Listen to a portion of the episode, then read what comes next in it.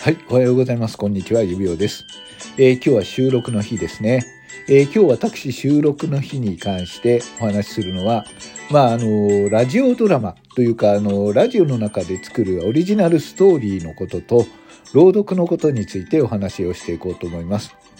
はい。えー、そしてまずお話ししたいのは、現在私が収録で上げています、えー、潮流という、はい、オリジナルラジオドラマのことについてお話をさせていただこうと思います。はい。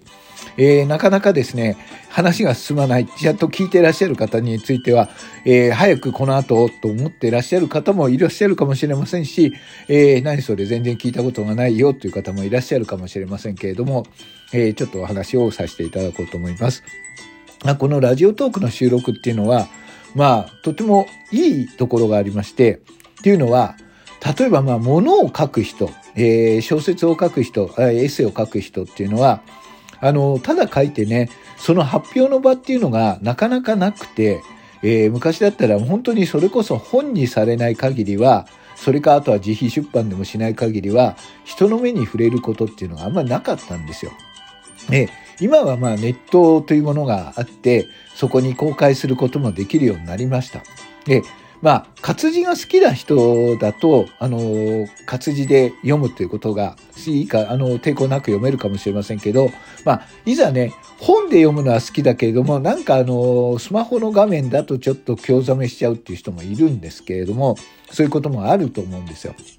で、この音声配信っていうのは、あの、活字で読むのはちょっとなと思われる方も、えー、自分の書いたものを、例えばドラマ化、あ朗読するような形で、えー、耳で聞いてもらう。そうすると何かをしながらでも聞いてもらう。通勤通学の間でも聞いてもらえるっていう、そういうね、利点があるんで、で、私は結構自分で書いた話を、このラジオドラマにして、まあ誰かしらに聞いてもらって、そして何かしら感じてもらえたら嬉しいなと思って作ってることがあるんですね。で、まあ今まで何個か、あの、自分のつい、書いた小説みたいなものをラジオドラマにはしているんですけれども、今回、えー、潮流という、はい、えー、聞いてらっしゃる方、いらっしゃいますかね。聞いてらっしゃる方はもうわかるかと思うんですけれども、まあ今世間で話題になっている、あの騒動というかあの事件、はい、今週刊誌と揉めている、あるお笑いタレントの、まあ、性加害報道、まあ、あの、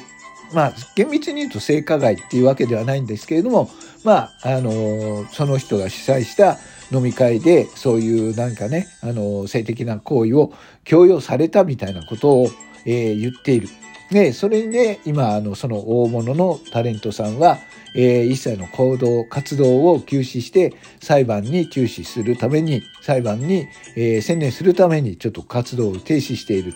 で、今これからどうなるのかなっていう話なんですけれども、まあ、それの話にオマージュを受けて作っている、あの、話だということは、まあ、聞いていらっしゃる方はよくわかると思うんですよ。はい。ただ、それをマジして、その起きていることを実際にそのまましてたんでは何のエンターテインメント性もないので、ちょうどですね、ここからが話が、えー、まあ私の独自の展開になるところなんです。で、えー、このタイトルにあるように、潮流、はい。あのー、まあね、潮流というのは潮の節目というか、あの、潮の流れが変わるところという意味があるんですけれども、まあ、今、あの、私もね、昭和から生きている世代のものなんですけれども、いろんなものが価値観とか、えー、考え方とか、そういったものが変わってきて、いろんなものの節目が変わってますよね。まあ、去年からすると、まあ、あの、ジャニーズ事務所というものが、はい、あの、まあ、今までね、芸能界で、えー、その勢力を誇示していたジャニーズ事務所、まあ、創業者のジャニー喜多川さんが亡くなりまして、えー、その後安泰でいくのかなと思ったら、えー、その創業者の方の性加害が実際にあったと。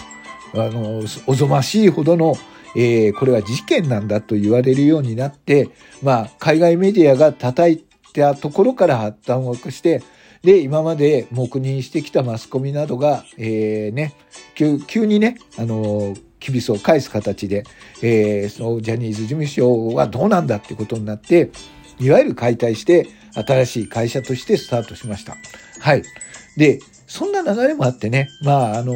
あの週刊文集の方も、また第2弾、ではないのかなと思うんですけども、そういう大物タレントさんを狙った記事を作ってます。はい。で、いろんな節目が変わるところの潮流を、えー、まあ私はですね、作品に全部皮肉を込めるのが好きなんですけど、あらゆる意味で、えー、じゃあエンターテイメントとは、人の信頼とは、そして人の価値観とか、そういうものね、いろんなものをひっくるめて、そして時代の流れというのはどういうものなんだろうというのを、この後の話に、えー、持っていこうと思います。はい。えー、これからね、あの、今日収録の日なんでどんどん作っていきたかったんで、ちょっと作れないんですけれども、まあ、興味の、この話を聞いて興味が出た方、新たに恐竜という、えー、ラジオドラマを聞いていただいて、この後の展開に、えー、ご期待いただければと思います。